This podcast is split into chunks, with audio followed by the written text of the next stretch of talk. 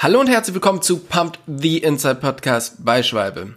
Ich bin der Host Tobias Wogon und ich unterhalte mich hier mit Schwalbe-Athleten aus den verschiedensten Kategorien. Von Cross-Country-Fahrer zum Downhiller oder vom Triathlet zum Rennradfahrer. Und heute unterhalte ich mich mit Harald Philipp. Der gebürtige Siegener ist Vorreiter im Bikebergsteigen, dem Wordriden und ist über Jahre die schwierigsten Trails der Alpen gefahren. Vor einigen Jahren hat er angefangen, in seinen Multimedia-Shows den Zuschauern seine Passion und seine Leidenschaft weiterzugeben. Wie sich sein Leben jetzt verändert hat und wie heute seine Sicht auf Reisen und auf das Rad ist, das erfahrt ihr in dieser Folge vom Pumped.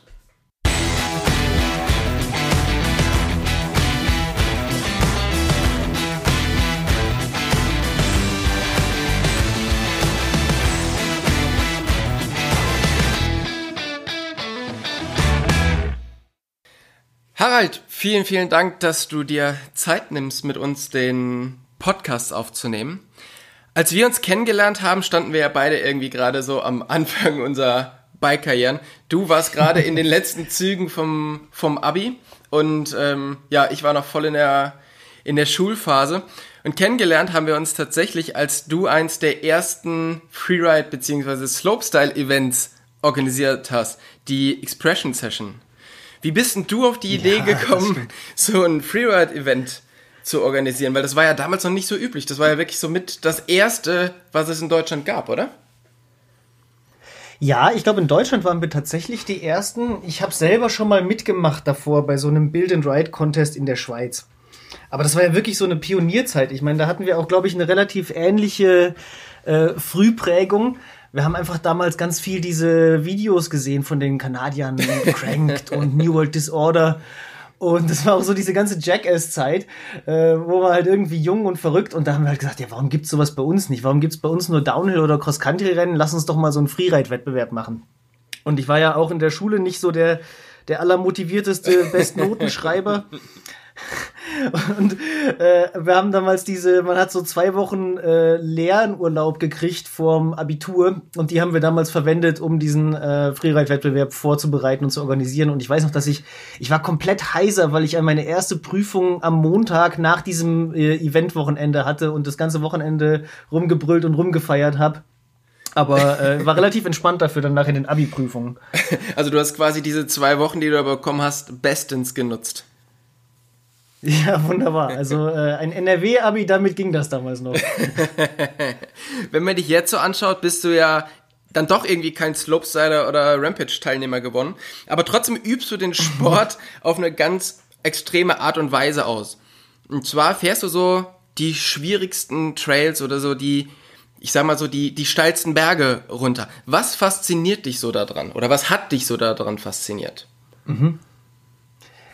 Also mich fasziniert eigentlich äh, immer das Neue und das Unbekannte. Und das, äh, das Mountainbike ist da eigentlich eher mein Medium, um mich dahin mitzunehmen.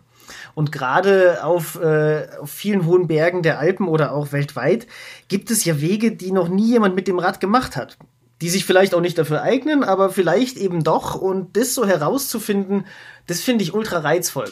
Und da geht es mir auch gar nicht so sehr darum, dass das irgendwie unbedingt extrem sein muss, sondern es muss einfach für mich was, was Neues haben. Was, äh, also ich fahre ich fahr nicht so gerne Trails mehrmals. Das, das, das gibt mir nicht so viel wie so auf einem Weg unterwegs zu sein und plötzlich stellst du fest, hey, wow, das eignet sich gerade perfekt zum Biken und vielleicht bin ich sogar der Erste, der auf die Idee gekommen ist. Das heißt wirklich dieses Suchen oder dieses Grenzen austesten. Zum einen, was ist Farbe, aber zum anderen auch, ja, wo gibt's denn noch Trails, die ich nicht kenne oder die vielleicht noch gar keiner kennt. Ist das das, was dich so, so antreibt? Ja, das, das, für mich ist das irgendwie inhärent in diesem Gerät Mountainbike drin, dass das irgendwie sich hervorragend eignet, einfach aufzusteigen und loszufahren, da wo man noch nicht war.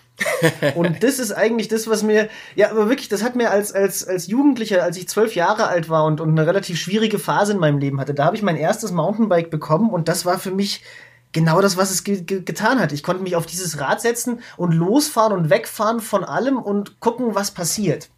Und dieser, dieser Drive dahinter, der, der ist von damals bis heute eigentlich konstant geblieben. Der hat sich nur immer in unterschiedlicher Form ausgeprägt. Mal war das dann auf irgendwelche Gipfel hinauftragen, Momentan habe ich am meisten Spaß am E-Bike und das natürlich nicht beim Tragen. ja, da wird es dann irgendwann auch schwierig mit dem Rücken, ne? Äh, ja, genau. ähm, wie ist es denn, also gerade wenn man so an diese, an diese Wordride-Zeit denkt und die Bilder, die man da von dir kennt, die schauen ja schon sehr, sehr extrem aus. Aber wenn du jetzt auf einer, auf einer Party bist und jemandem, der nichts mit Radfahren zu tun hat, erklären musst, wie genau eigentlich dein Fahrradfahren aussieht und dass es jetzt vielleicht nicht so die beste Idee ist, dass er, der jetzt gerade irgendwie seit zwei Monaten auf dem Rad sitzt, dich begleiten soll. Wie erklärst du dem, wie das so ausschaut, was du machst? Also, oh, ich, ich versuche eigentlich zuerst einmal zu erklären, und das äh, schreckt auch die meisten Leute ab, das selber probieren zu wollen, dass äh, ich berghoch ja Wanderer mit Übergepäck bin. Das heißt, wenn ich so eine, so eine Gipfeltour mache, dann muss ich da meistens erst einmal drei bis vier bis fünf bis sechs Stunden im blödesten Fall mein Fahrrad den Berg hinauftragen. Weil es da ja meistens zu steil ist, dass man da überhaupt nicht äh, irgendwie hochradeln könnte. Und ab dem Moment sind eigentlich schon die meisten ausgestiegen und sagen, ja, ja, mach du mal. Ach wirklich? Das kann man sich jetzt überhaupt und gar nicht vorstellen. Es hört sich traumhaft an. also ich fahre so gerne berg runter, dass das Berg hochtragen dafür kein Problem ist.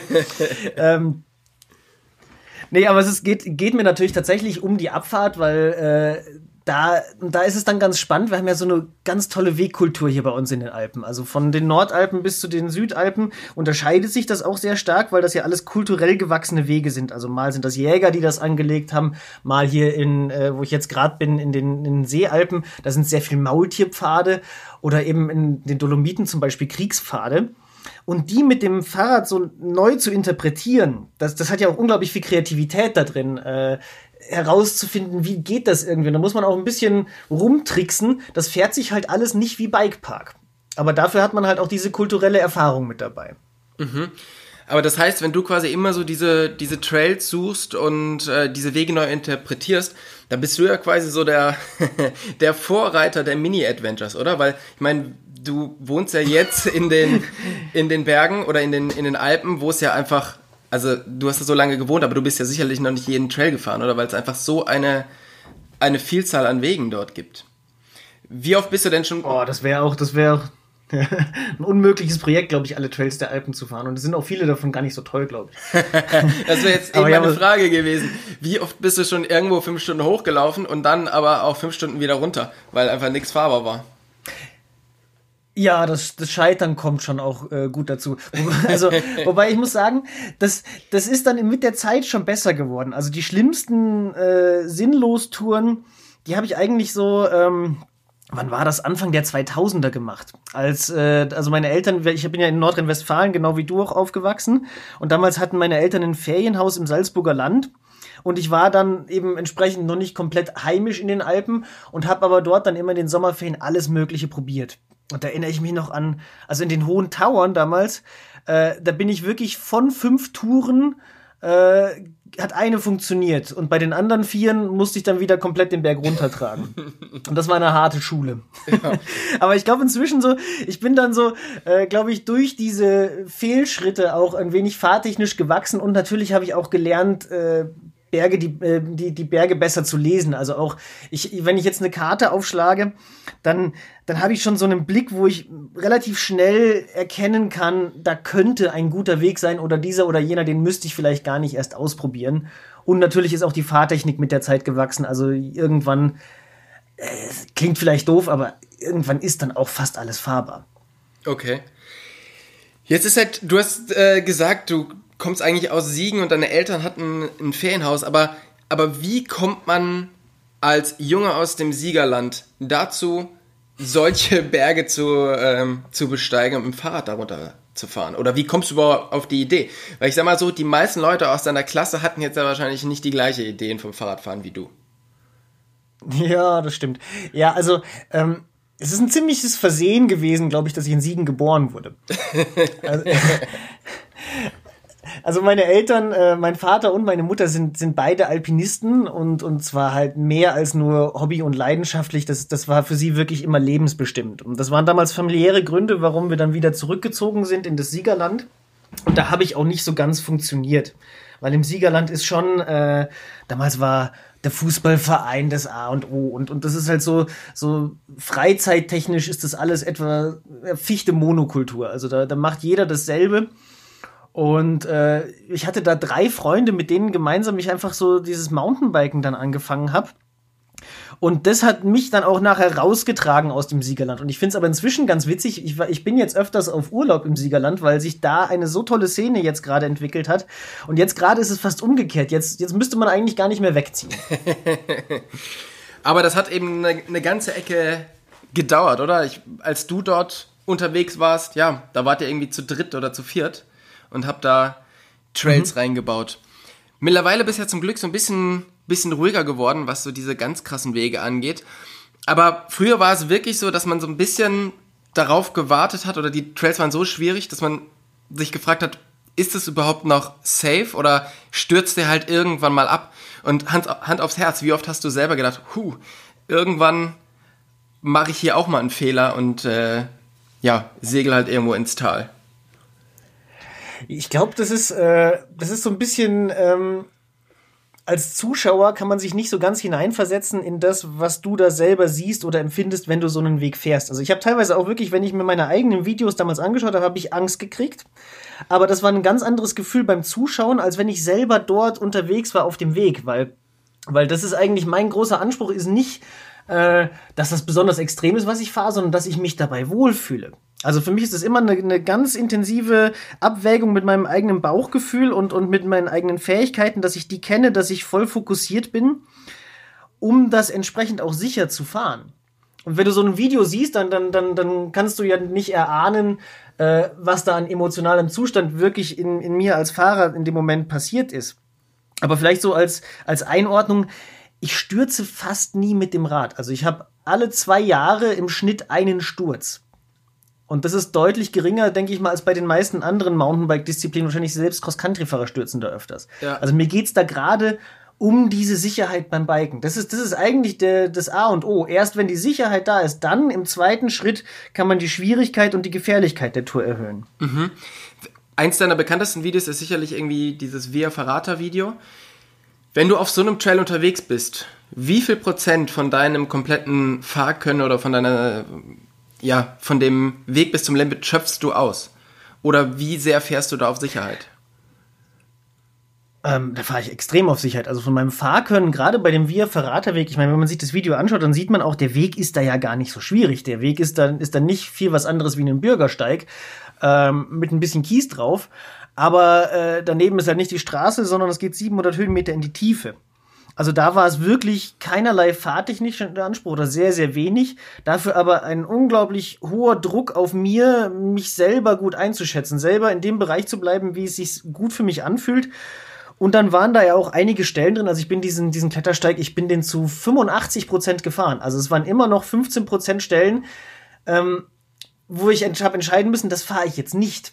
Und das ist eigentlich deutlich schwieriger gewesen, emotional und, und auch äh, vom, vom, vom Setup her. Da steht eine Drohne in der Luft, da ist ein Filmer mit mir unterwegs und gerade an den Stellen, wo das Bauchgefühl schlecht wird, da sähe es natürlich am spektakulärsten aus. Aber da den Mut zu haben, es nicht zu fahren, das ist, das ist eigentlich das Spannende. Also für mich waren wirklich diese 15% Wegstrecke, die ich nachher schieben zurückgelegt habe, das war die eigentliche Challenge. Mhm.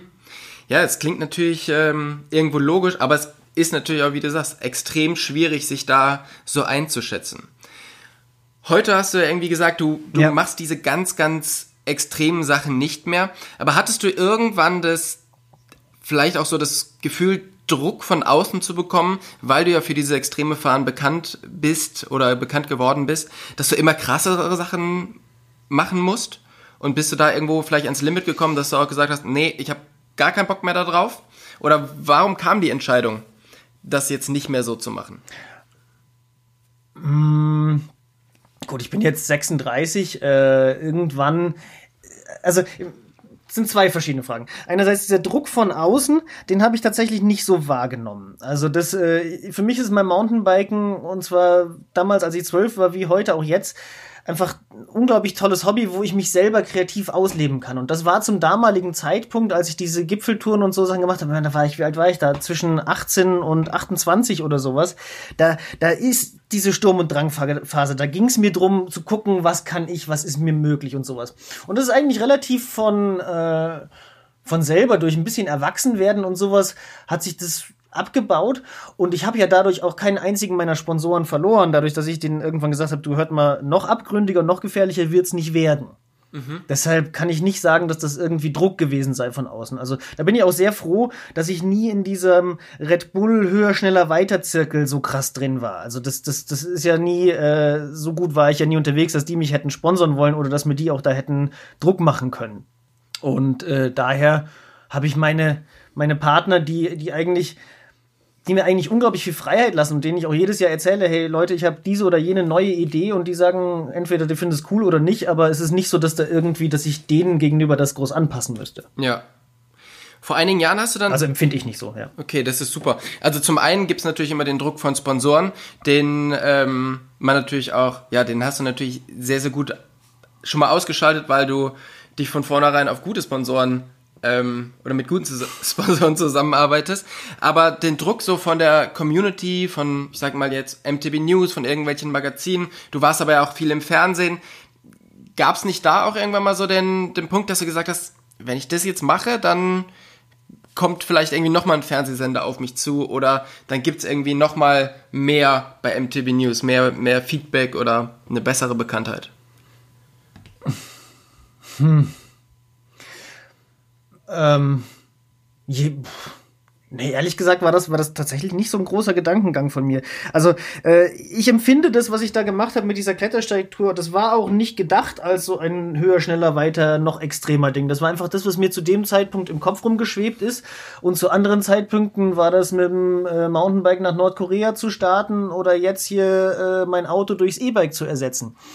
Also das sind einfach immer Ideen, die mir kommen und, äh, und die ich dann auslebe, aber in dem Moment, wo ich sie umgesetzt habe, ähm, versuche ich eigentlich nicht in derselben Richtung noch einen draufzusetzen, sondern drehe mich um und gehe in eine neue Richtung. Ja. Das ist eigentlich das, was mich fasziniert, dass das Mountainbike, dass das Fahrrad allgemein, dass das so vielseitig ist und dass man da eigentlich jedes Mal eine neue Spielbarkeit entdeckt. Und, und jedes Mal, wenn ich an irgendeinem Punkt angekommen bin, wo ich gesagt habe, hey cool, da habe ich was geschafft, dann mag ich eigentlich eher sogar das Gegenteil machen, als noch in dieselbe Richtung härter zu gehen. Ja, das ist, äh, das ist auf alle Fälle spannend. Du hast ja vor ein paar Jahren angefangen, diese Vielseitigkeit auch einem größeren Publikum zu zeigen. Zwar hast du alle deine Fotos und Videos zusammengepackt und eine Live-Show, ein Live-Show-Konzept entwickelt. Und mhm. ja, wie war das Feedback von, von den Leuten, die im Publikum gesessen sind und die dann auf Riesenleinwand diese krassen Bilder gesehen haben? Weil für viele von den Leuten ist das ja überhaupt gar nicht greifbar, was man da mit einem Rad überhaupt anstellt. Ja, ja also äh, ich mache meinen ersten Vortrag, ich glaube inzwischen sind es ziemlich genau zehn Jahre her, in, in Berchtesgaden gegeben. Das war auch nicht von mir geplant, sondern da hatte mich jemand gesehen, wie ich den Watzmann mit dem Rad runtergefahren bin und die haben dann gemeint, wir organisieren hier so ein Bergsteigerfestival. Ich müsste da meine Geschichte drüber erzählen. Und dann habe ich so, oh, okay, ja, hm, kriegen wir schon hin. Und dann habe ich da meinen ersten Vortrag gehalten und das war total flashend. Also wie du sagst, äh, zu merken, dass ich mit diesem Medium ähm, den Leuten, den, den, den Leuten, die da im Publikum sitzen, wirklich ein gutes Gefühl dafür geben kann, was das da ist, was ich da mache, was das alles ausmacht. Und das sind ja auch, das sind ja auch Geschichten, die ich gerne erzähle, die deutlich über so einen typischen Social Media Hashtag My Life is Great, whatever äh, hinausgehen, sondern das, das habe ich dann auch gespürt, dass direkt bei diesem ersten Vortrag, dass mir das irgendwie liegt eine längere Geschichte zu erzählen, mir auch Gedanken zu machen, wie kann ich das in Worte packen, wie kann ich den Spannungsbogen gegen, geben, wie, wie schaffe ich das, dass die Leute da, die mir zwei Stunden ihre Aufmerksamkeit entgegenbringen, wie, wie kann ich denen auch was Tolles dafür geben? Und äh, das war jetzt eigentlich bis zum Beginn der Corona-Krise äh, mein großer Fokus und auch, äh, also ich, ich mache es wirklich unglaublich gerne, dieses Vortragen und äh, hab da ja dann, ich habe dann meine erste Geschichte war Bikebergsteigen, eigentlich eine Zusammenfassung dieses dieser Sportdisziplin des alpinen Bikens. Hab dann da für den zweiten Vortrag was komplett anderes gemacht und über den Bewusstseinszustand des Flows gesprochen. Also da ist eigentlich die gesamte Bike-Geschichte äh, nur das Medium, um, um ein Phänomen zu erklären, das eigentlich jeder kennt, sei es aus dem Spielplatz beim, äh, als kleines Kind oder beim Arbeiten am Computer sogar. Mhm. Und dann habe ich jetzt äh, vor zwei Jahren meine dritte Geschichte gemacht, Pfadfinder. Das ist dann eigentlich eine, eine Reise- und Selbstfindungsgeschichte, wo es äh, für mich um ein paar sehr weit entlegene Länder geht. Um, ich war im Himalaya vier Monate und eben in Nordkorea und mit meiner Mutter in Sibirien. Und da geht es eigentlich dann drum, was ich dort entdeckt, aber vor allem auch, was ich für mich gefunden habe, was mich auch als Mensch irgendwie verändert hat aus diesen Reisen. Ein Teil von, von dem Pathfinder-Programm ist zum Beispiel auch die Reise nach Nordkorea. Wie kommt man denn darauf, nach Nordkorea mhm. zu reisen? Das ist jetzt auch nicht unbedingt das Reiseziel, was man im, im Mountainbike-Reiseführer findet. ja, das, das war, also es war nicht meine Idee, das war die Idee des Fotografen Dan Milner, der ja immer solche verrückten Reisen quer durch die ganze Welt macht. Und der hatte mich gefragt, und das war genau eben auch zu so einer Phase, wo ich gerade das Himalaya-Projekt abgeschlossen hatte und auch in einem Punkt war, so in, in meiner Sportlerkarriere, wo ich nach was Neuem gesucht habe. Mhm. Und diese Reise nach Nordkorea, im ersten Moment habe ich mir gedacht, oh fuck, das, das ist doch echt kein, kein Land, das du bereisen willst. Also ich meine, das ist eine, eine, eine unmenschliche Diktatur, ein Land ohne Meinungsfreiheit, äh, wo Menschen, äh, also ich kann, hab's mir nicht vorstellen können, wie Menschen in so einem menschenfeindlichen Land leben. Und das war aber auch gleichzeitig das, als ich mir das so vergegenwärtigt habe, wo ich mir gedacht habe, hey, das ist aber auch eigentlich ganz spannend, weil es leben dort Menschen. Also kann ich, kann, kann ich ein Land mir eine, eine Meinung drüber bilden, in dem es keine Meinungsfreiheit gibt? Wie leben Menschen in einem menschenunwürdigen System? Mhm. Und da habe ich mir gedacht, das Fahrrad könnte genau das Gerät sein, womit man auch so diese Grenze zu den Menschen durchbricht, womit man irgendwie mit ihnen in Kontakt tritt. Und das hat sich auch als genau solches erwiesen. Das ist so ein, so ein Thema, als normaler Tourist, der mit einer Kamera irgendwie durch die Gegend reist, hat man es halt oft schwierig, überhaupt mit Leuten in Kontakt zu kommen. Weil das ist natürlich, die Leute, die dort wohnen, sind das halt dann schon irgendwo gewohnt. Das mag jetzt in Nordkorea so ein kleines bisschen anders sein. Aber wie ist so grundsätzlich deine Erfahrung? Wie viel macht das, das Rad auch aus beim Kontakt mit Menschen? Also in Nordkorea war es äh, war es unglaublich, weil weil die Menschen, die dort leben, also man trifft natürlich als Reisender auch ausschließlich privilegierte Leute. Also man wird Nordkorea nicht äh, die die Armen, die Verlierer des Systems treffen, wenn man dort als Tourist unterwegs ist. Aber ähm, dennoch, alle Menschen, die wir da getroffen haben, sollen sich normalerweise von uns Touristen fernhalten. Denen wird gesagt, das sind die Westler, die sind böse, die sind das Gegenteil von, von allem, was wir für richtig und gut halten. Haltet Abstand. Und das hat das Fahrrad direkt durchbrochen. Also die, die, die kamen an, die, die wollten das Fahrrad probieren, die wollten, äh, die wollten Fotos machen, sehen, was wir tun, Selfies mit uns. Also das, das war wirklich unglaublich. In einem Land, was derart abgeschlossen und reserviert ist gegenüber Fremden, ähm, haben wir durch dieses Mountainbike direkt dieses ganze ideologische und politische Voreingenommene äh, weggenommen. Und zwar wir bei ihnen, aber sie dadurch auch bei uns. Also wir hatten natürlich auch ein sehr vorgefestigtes Bild für die Menschen, die in Nordkorea leben. Ich dachte vorher, das seien alles Roboter. Und war dann aber wirklich äh, sehr überrascht, wie herzlich, wie freundlich, wie äh, leicht das Leben für sie da auch oftmals ist. Also dieser Trip nach Nordkorea, der hat mir sehr die Augen dazu geöffnet, wie wenig schwarz-weiß die Welt doch ist und wie viel Grautöne es überall drin gibt. Das, was du jetzt äh, sagst, das hätte man eigentlich gar nicht so erwartet. Also es also eben, dass es den Leuten da dann doch auch leicht fällt, dieses, äh, das Leben dort, dort zu leben. Ein den Privilegierten, ja. ja. Also man, man, muss, man muss dazu sagen, es sind, wir haben wirklich nur privilegierte Menschen getroffen, also die, die quasi sich als systemtreu erwiesen haben, die kommen nach Pyongyang, die dürfen in Pyongyang leben, die dürfen auch Urlaube machen und man muss aber auch dazu sagen, wenn man andere Länder bereist, wird man auch meistens nur die privilegierten Leute treffen. Also auch wenn du eine Reise in die USA machst, wirst du höchstwahrscheinlich nicht die arme Mutter, die drei Jobs macht, die irgendwo im, jo Korn, äh, im Cornbelt lebt, die wirst du auch nicht treffen. Sondern da triffst du auch dann irgendwie den coolen Ranger aus dem Yosemite Park und was auch immer. Ja. Und so war das eben für uns in Nordkorea auch. Ja. Die andere Reise, die du gemacht hast, war eben nach ins, ins Himalaya. Und da wolltest du einen ganz besonderen Berg bereisen, der für dich auch irgendwo eine ganz spezielle Geschichte hat und eine ganz spezielle Bedeutung. Was, was mhm. steckt denn hinter dieser Reise? Also Himalaya, ähm, ich habe davon ja schon seit seit Kleinkind eigentlich geträumt, dass ich da mal irgendwo hin. Ich wusste gewusst, dass ich da hin muss. Also mein, man muss dazu sagen, mein Vater, hatte ich vorher schon gesagt, ist sehr starker Alpinist gewesen, Bergsteiger. Und der ist bei einer dieser Bergtouren ähm, im Himalaya abgestürzt. Also nicht er alleine, sondern das war tatsächlich, das war auch keine große, extreme Expedition, sondern das war eine geführte Tour vom Deutschen Summit Club, äh, wo elf Bergsteiger versehentlich in eine Lawine hineingekommen sind. Mhm. Und das ist damals gewesen, da war ich elf Jahre alt und äh, das hat für mich auch eine sehr schwierige Zeit damals in meinem Leben angestartet, durch die ich eigentlich erst durch mein erstes Mountainbike so wieder ein bisschen rausgekommen bin. Das hat mir so den, den, den Weg in die Freiheit gewidmet. Und deshalb war das äh, für mich so unglaublich beeindruckend, dass ich dann 2018 mit meinem Mountainbike ganz alleine diesen Berg umrundet habe im Himalaya, an dem mein Vater gestorben ist. Das hat irgendwie so einen, einen Kreis für mich geschlossen. Und äh, ah, da, da, das, ist, das ist so intensiv gewesen. Also mir fällt das immer noch schwer, da Worte für zu fassen, weil das gerade so alleine unterwegs zu sein, bis fast auf 6000 Meter hinaufzusteigen. Ich bin in meine eigene Höhenkrankheit fast hineingelaufen ähm, und habe dann diesen Bogen geschlossen und habe das Gefühl gehabt, danach bin ich wirklich als anderer Mensch aus dem Himalaya wieder rausgekommen. Mhm. Wenn man im Publikum bei dir sitzt und die, du diese Geschichte erzählst und diese Bilder zeigst und das Schöne an dieser Geschichte finde ich auch, das ist jetzt nicht großartig von außen gefilmt, sondern es ist alles mit, mit GoPro von deinem, von dir aus gefilmt und man ist irgendwie so dicht dabei und man wird irgendwie so in diese Geschichte reingesogen. Also es ist wirklich jeder, mhm. der in diesem Publikum sitzt, der ist komplett berührt und komplett fasziniert von den Bildern, von dem Trail und auch von dieser Geschichte, die du erzählst. Und du hast ja jetzt über die ganze Zeit so tolle Geschichten erlebt und auch so tolle Länder bereist. Was ist denn für dich oder gibt es überhaupt so diesen Moment, der heraussticht oder dieses Land, diese Begegnung oder dieser Trail, der heraussticht und dir ganz besonders in Erinnerung geblieben ist? Oh, das gibt's immer wieder.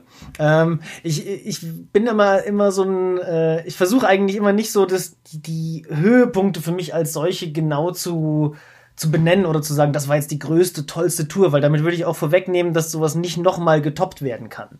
Ja. Ähm, also ich, ich glaube, was, was schon auch ganz cool war, ich, ich bin ja insgesamt vier Monate im Himalaya gewesen und ein ganz besonderer Weg äh, ist, ist der äh, um den Poksumdo-See. Da sind wir wirklich drei Wochen lang ins Dolpo hineingelaufen. Das ist ein Landstrich, der ist so groß wie, wie Nordtirol und Südtirol zusammen. Also wirklich groß, aber es gibt keine einzige Straße in diesem Land. Und wir sind da drei Wochen lang in ein Tal hineingelaufen, um eben diesen Weg zu finden. Das ist ein ganz abgründiger Trail, der aber wirklich quasi wie für Mountainbiker gebaut ist, um den Poksundo-See rumgeht. Und ich glaube, das war, also, hm, wenn ich so einen Weg nochmal finde, wird gut. und, aber war denn da der, der Weg so toll oder dieses komplette Abenteuer und der Weg war am Ende die Bezahlung dafür, dass ihr diese ganzen Strapazen auf euch genommen habt? Ja, also äh, wie du wie du es genau, also eigentlich genau wie du sagst, also es ist schon natürlich die Gesamthaftigkeit. Wenn dieser Weg jetzt hier einfach so um den Gardasee rumschlängeln würde, dann wäre der auch schön, dann würde ich den auch gerne fahren, aber der würde sicherlich nicht bei mir diesen Eindruck äh, im Kopf hinterlassen, wie äh, wie diese insgesamt fünfwöchige Expedition, wo wir da wirklich mit Eseln unterwegs waren und und nachher auch es gab ja da oben die die Leute essen da ja auch nichts gescheites mehr. Also die essen da Zampa, das ist so tibetische Butter gerollt in Gerste. Und das klingt jetzt im ersten Moment gar nicht so furchtbar, wenn man nicht weiß, dass die tibetische Butter, die ist ranzig und salzig und wird im Darm des Tieres aufbewahrt. Mm. Und ähm, oh, also das sind einfach das sind natürlich so viele komplexe Elemente und man, man ist dort mit Menschen zusammen. Also wir haben dort Kinder getroffen, die haben wirklich noch niemals in ihrem Leben ein Fahrrad gesehen. Also in diesem gesamten Landstrich Dolpo, weil es da keine Straße gibt und auch andere Leute mit dem Mountainbike da nicht reinfahren, sind dort Fahrzeuge unbekannt. Und auf Leute zu treffen, die noch nie ein Fahrrad gesehen haben und denen das Radfahren beizubringen, ist auch ein ziemliches Highlight. Das glaube ich, ja. Dieses Jahr 2020 ist alles anders. Du hast schon gesagt, du lebst eigentlich davon, deine Geschichten vor einem großen Publikum zu erzählen. Du bist viele Jahre viel gereist, aber dieses Jahr ist sowohl das Reisen nicht mehr möglich, wie auch das Vortragen nicht mehr. Wie schaut dein Tag mhm. heute aus? Oder was, was hat sich für dich geändert und was machst du jetzt? Also zuerst mal zum Thema Reisen. Ich habe tatsächlich nach Nordkorea für mich entschieden, ähm, dass das Thema Fernreisen damit auch für mich abgehakt ist, weil äh, das, das, das war eine unglaubliche Erfahrung in Nordkorea. Das war die wahrscheinlich äh, verkehrteste und außergewöhnlichste kulturelle, äh, ja, kulturelles Erlebnis, das man haben kann. Aber ich habe auch gleichzeitig ein ganz schlimmes, schlechtes Gewissen äh, über meinen ökologischen Fußabdruck entwickelt. Wir sind da Nordkorea hin und her geflogen und überhaupt diese ganze Idee, ich bin, ich liebe die Natur so sehr und muss ich die wirklich permanent zerstören dadurch? Ist das, ist, geht das zusammen? Und da habe ich für mich schon frühzeitig entschieden, okay, Fernreisen ist eigentlich abgehakt. Mhm. Und äh, habe auch schon eine Idee gehabt, was als nächstes kommt.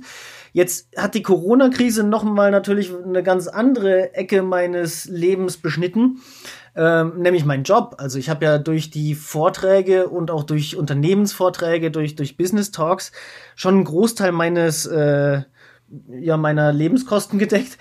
Und ähm, das ist jetzt zuerst einmal alles weg gewesen. Und da habe ich halt schon, hab ich schon ein bisschen, ich will nicht sagen Panik gekriegt, aber, aber habe schon festgestellt, hey, jetzt, jetzt schmeißt mich das Leben auch mal auf einen ganz unbekannten Weg wie kann ich das vielleicht mit genau den Fähigkeiten, die ich als Abenteurer und Mountainbiker gelernt habe, wie kann ich damit umgehen? Mhm. Und dann habe ich relativ radikal jetzt in dem Sommer äh, eigentlich meinen Lebensstandard mal reduziert. Ich habe seit, äh, seit März schon kein Auto mehr. Ich habe im August äh, die Wohnung in Innsbruck aufgegeben und lebe jetzt in äh, einem kleinen Berghüttchen zusammen mit meiner Freundin in einem Bergdorf, wo wir auch die einzigen Einwohner zurzeit sind. Wir haben einen beheizbaren Raum, bauen, bauen jetzt gerade die Solarauslage, äh, Solaranlage aufs Dach und äh, es ist aber auch wieder gleichzeitig spannend, weil ich bin jetzt gerade eigentlich im größten Abenteuer meines Lebens drin. Das betrifft nicht nur mein Mountainbiken, sondern das betrifft quasi den kompletten Lifestyle, aber ich habe das Gefühl, das könnte noch ganz cool werden, was hier passiert. Vor allem, das ist ein Abenteuer, wo du halt nicht, wenn du vom Berg runter bist, ähm, aus dem Abenteuer raus bist oder wenn du dich in den Flieger nach Hause setzt, ähm, alles wieder anders ist, sondern diesmal ist es ja wirklich ein, ein Abenteuer, was langfristig angelegt ist. Jetzt hat das Ganze Schaut so aus. Jetzt hat das Ganze deinen Job sehr beeinflusst. Ähm, wie hat sich aber denn auch vielleicht dein Radfahren verändert in den letzten, in den letzten Jahren? Also, das, die größte Veränderung, und es ist eigentlich so, eine, so das hat mich selber eigentlich sehr verwundert, weil, äh, ist das E-Bike. Also, ich bin mhm. eigentlich bekannt dafür, dass ich mein Fahrrad auf Berge hinauftrage. Warum sollte dann ausgerechnet ein motorisiertes, 23 Kilo schweres Rad meinen Mountainbiken ändern? Ich war da auch, ich war da auch gar nicht am Anfang so ultra begeistert von, habe gedacht, ja, ich bin ja fit genug, ich kann das ja ähm, auch ohne Motor. Und jetzt habe ich da im, im November dieses Gerät hingestellt bekommen und habe das mal einfach versucht, so irgendwie vorurteilsfrei auszuprobieren. Und habe festgestellt, hey, das öffnet mir ganz, ganz neue Dimensionen, gerade in meiner großen Leidenschaft so vom Erforschen von unbekannten Wegen. Also ich habe jetzt viel weniger Hürde, mal in irgendeinen Trailabzweig hineinzufahren, um zu gucken, was da so ist. Und dazu kommt auch noch, dass wir hier in den Ligurischen Alpen äh, unglaublich viel äh, Dimension haben. Also das ist nicht wie in, den, in Tirol, wo ich vorher gelebt habe, wo die Berge sehr kurz und steil sind, sondern hier sind sie eher etwas weitläufiger. Dafür legt man unglaublich viel Distanz zurück. Und da eignet sich das E-Bike perfekt, um, um hier von A nach B zu kommen. Und auch noch, wir haben natürlich das Problem, wir wohnen 1000 Höhenmeter oberhalb unseres Talortes. Das heißt, jede Biketour, die wir von hier zu Hause starten, ähm, müssen wir eigentlich am Schluss des Tages nochmal 1000 Höhenmeter hochradeln. Und das ist auch mit dem Biorad echt ätzend. das zieht und mit sich. dem E-Bike, das zieht sich echt. Also, also auch wenn man echt gerne Sport macht und sowas, also wenn du schon eine Tour gemacht hast, und ich, ich rede ja dann von, wir haben vorher schon einen Appel gemacht, machen eine lange Abfahrt und dann musst du zum Schluss noch 1000 Höhenmeter hochfetzen. Da haben wir früher immer Autos bewegt, haben geguckt, dass wir einen Shuttle bekommen. Und jetzt geht das alles komplett ökologisch, weil wir, wir haben jetzt immer zwei aufgeladene Akkus unten im Talort und dann können wir sogar über Single Trail nach Hause fahren. Also das ist, das ist sowieso die tollste Entdeckung, die ich gemacht habe. Es gibt einen Weg unser Tal hinauf. Der macht keinerlei Spaß, den abwärts zu fahren, aber der ist genau richtig, um den Berg hoch mit dem E-Bike hochzutrialen und ah, das ist Wahnsinn. Aber ja, und das, das E-Bike ersetzt, ja, das ersetzt halt auch echt, ähm, was ich auch bisher nicht gedacht hätte. Für mich war das Mountainbiken immer nur Spaß und Sport und Hobby. Das ist ein Gerät, das ich rausgenommen habe, um irgendwas Blödes, Wildes zu tun. Und jetzt ist es plötzlich auch Transportmittel. Also wir, da ich kein Auto mehr habe und meine Freundin hat noch ein Auto, aber das haben wir eigentlich auch die meiste Zeit hier oben rumstehen. Wir fahren halt jetzt viel öfter auch einfach mal mit dem mit dem E-Bike zum Einkaufen, erledigen Dinge des alltäglichen Lebens damit. Auch wenn wir irgendwo an den Fluss fahren zum Schwimmen im Sommer, das ist viel feiner mit dem E-Bike da runter zu fahren, weil da kommst du ohne Schwitzen wieder raus aus dem Bach. und äh, das, das finde ich echt, das finde ich echt krass, wie sehr das, äh, wie sehr mir das nochmal den Horizont geöffnet hat, dieses Gerät. Viele Leute sagen ja, ja, na klar, hey, wenn ich jetzt irgendwo in der Stadt wohne, dann ist es ja gar kein Problem, das Auto stehen zu lassen und mit dem Rad in die Stadt zu fahren, weil, ne, ich bin mit dem Auto eh so ja. langsam unterwegs. Aber wenn du jetzt auf dem Land wohnst, dann kannst du ja nicht irgendwie mit dem Rad fahren, dann brauchst du ja mindestens mal zwei bis drei Autos. Jetzt bist du ja genau, bist du genau der, Gegen, äh, der Gegenbeweis dafür. Meinst du, dass sich das E-Bike in, in naher bis ferner Zukunft weiter durchsetzen wird und Autos ersetzen wird? Ja, hoffe ich. Hoffe ich sehr. Also, ähm, ich meine, du hast schon recht, im städtischen, glaube ich, äh, ich, ich finde einfach, das ist eine, eine, ganz komische Welt, in der wir gerade leben, in der sich dieses Fahrzeug äh, so breit macht. Guck dir mal an, wie viel Raum in einer Stadt äh, eingenommen wird von versiegelten Flächen für Straßenverkehr, wie viele Autos da rumstehen Tag für Tag. Und das Versprechen ist ja eigentlich Mobilität, das Versprechen ist ja eigentlich Freiheit. Und ich glaube, wir sollten uns alle mal deutlich mehr Gedanken darüber machen, wie viel Mobilität brauchen wir eigentlich, wie lässt sich Mobilität auch auf andere Art und Weisen herstellen. Und das E-Bike oder ein Lastenrad oder sowas, das ist halt eine hervorragende Art dafür. Auch dieses ganze Thema, wie jetzt, wie sie jetzt alle mit E-Autos und autonomen Fahren kommen. Ich glaube nicht, dass das die Richtung in die Zukunft sind. Ich glaube, in Zukunft sollten wir uns einfach mehr fragen, wie viel wollen wir uns bewegen, wie viel ist notwendig und was für eine Art und Weise kann ich das machen? Und das Ganze nicht angepasst an eine bestehende Infrastruktur und äh, Blechkisten, die halt, die einfach mal da sind. Ja.